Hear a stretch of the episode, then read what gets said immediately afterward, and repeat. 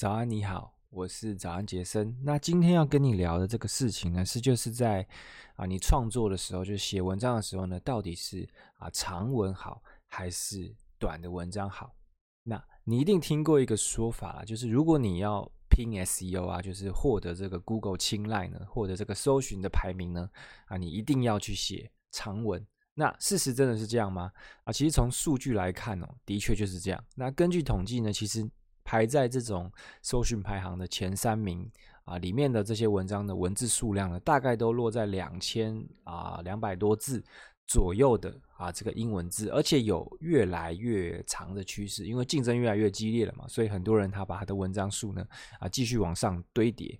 那其实。对我自己来讲呢，我以前呢其实也只写长文的，因为我就觉得写在这个脸书的短文啊啊没有什么累积性，而且这个时效很短。那所以不管从什么角度来看呢，其实长文呢啊都是啊大于短文的。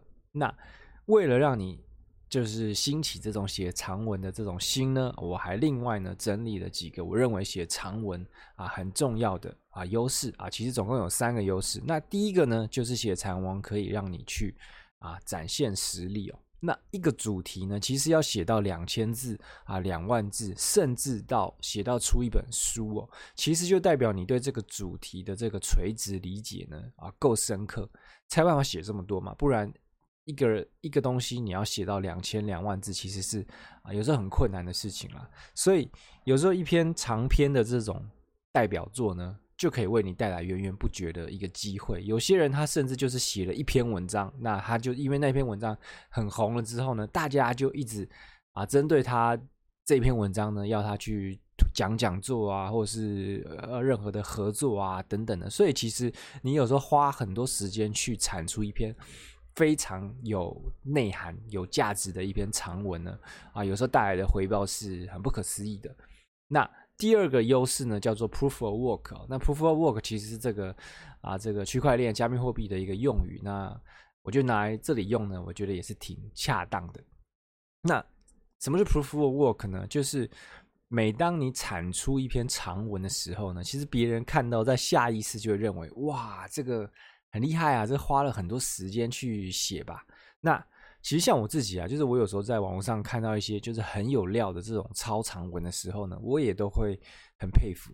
那我就觉得哇，这真的很厉害，因为因为我知道他真的花了很多时间跟这个心力去完成这样一篇长篇的文章。那如果他的内容真的又是啊，不是硬塞的，因为有些人他长文是这种硬塞的内容嘛。那如果他真的就是一个。从头到尾，我都觉得哇，很棒的一个内容呢，我真的就会啊忍不住要给他一个这个大拇指。那通常啊，只要你的这个内容呢能写到，就是连同行都觉得哇很佩服的时候呢，那我跟你保证，就是这种好事情呢，很快就要发生了。OK，那写长文的第三个优势呢，就是比更容易被分享。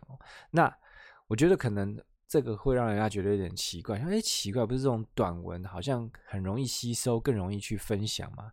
那其实就是数据统计呢，其实长文被短文分享的机会呢，啊是还要高的。那你自己去想嘛，你有时候其实看到长文，你有时候懒得看，但是你又觉得哇，好像很重要，所以你就会啊分享分享，想要之后再看。然后我常常就会分享一些文章，在我自己的啊这个。时间轴上，但是我会设私人的，我就是要之后我再自己回头来看。虽然常常有时候就会忘记，但是呢，这就是大部分人他的一个习惯。他如果看到长文，他又认为这个文章他想看，他可能就会先存在自己分享到自己的这个时间轴上啊，之后再慢慢看。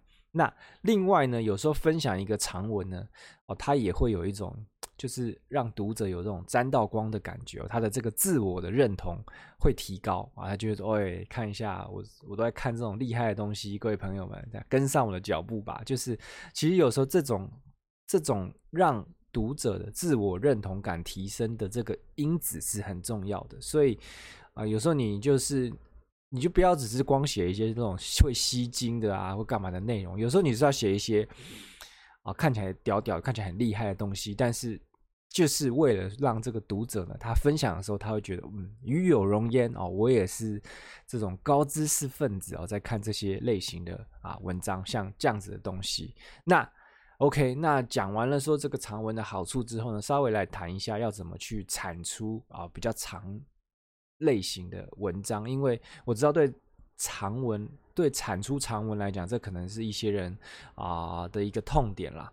那如果呢，你就是还没办法一次性去写那么长的文章啦，那你就是记得把这个文章给拆解开来嘛，你就先把文章给。整篇文章给架构好，就包含你到底核心思想，你到底是要讲什么，然后你把这个主标啊、副标呢，都一次就先想好。那比如说。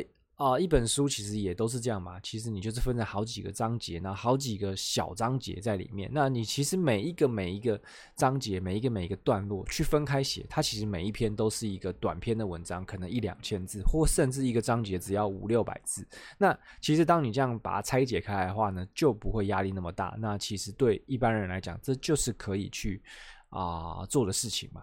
那。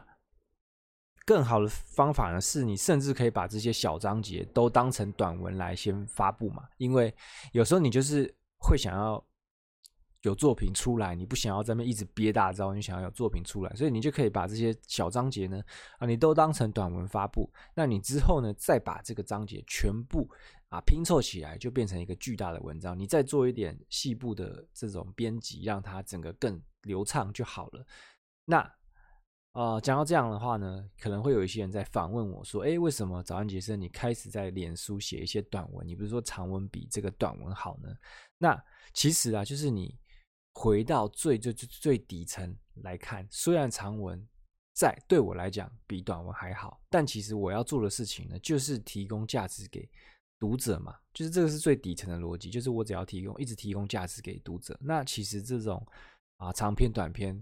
我就觉得这不是我真正在意的重点。我觉得长短皆宜，那我能够维持一个我创作的这一个节奏，我觉得是很重要的。那再来就是这些短文的内容呢，有时候也不只是写给这个观众看的，有时候其实这些文章很长，就是回过头来帮助到我自己，就是我发现哇，这个让我的这个思绪呢又整理得更清晰，或者是啊，它让我的信念更强，或者是它让我前进更有动力等等的，所以我就觉得这个。不只是帮助到读者啊，其实常常这些内容呢也帮助到我自己。那我就觉得啊、天天来写这个内容，也可以顺便练我的这个基本功。所以这是一个利人利己的事情呢，就当然要继续做下去。OK，那今天内容就这样，那希望对你有一点帮助。那我是早安杰森，你可以到我的这个啊网站上呢，会有我各个平台的资讯。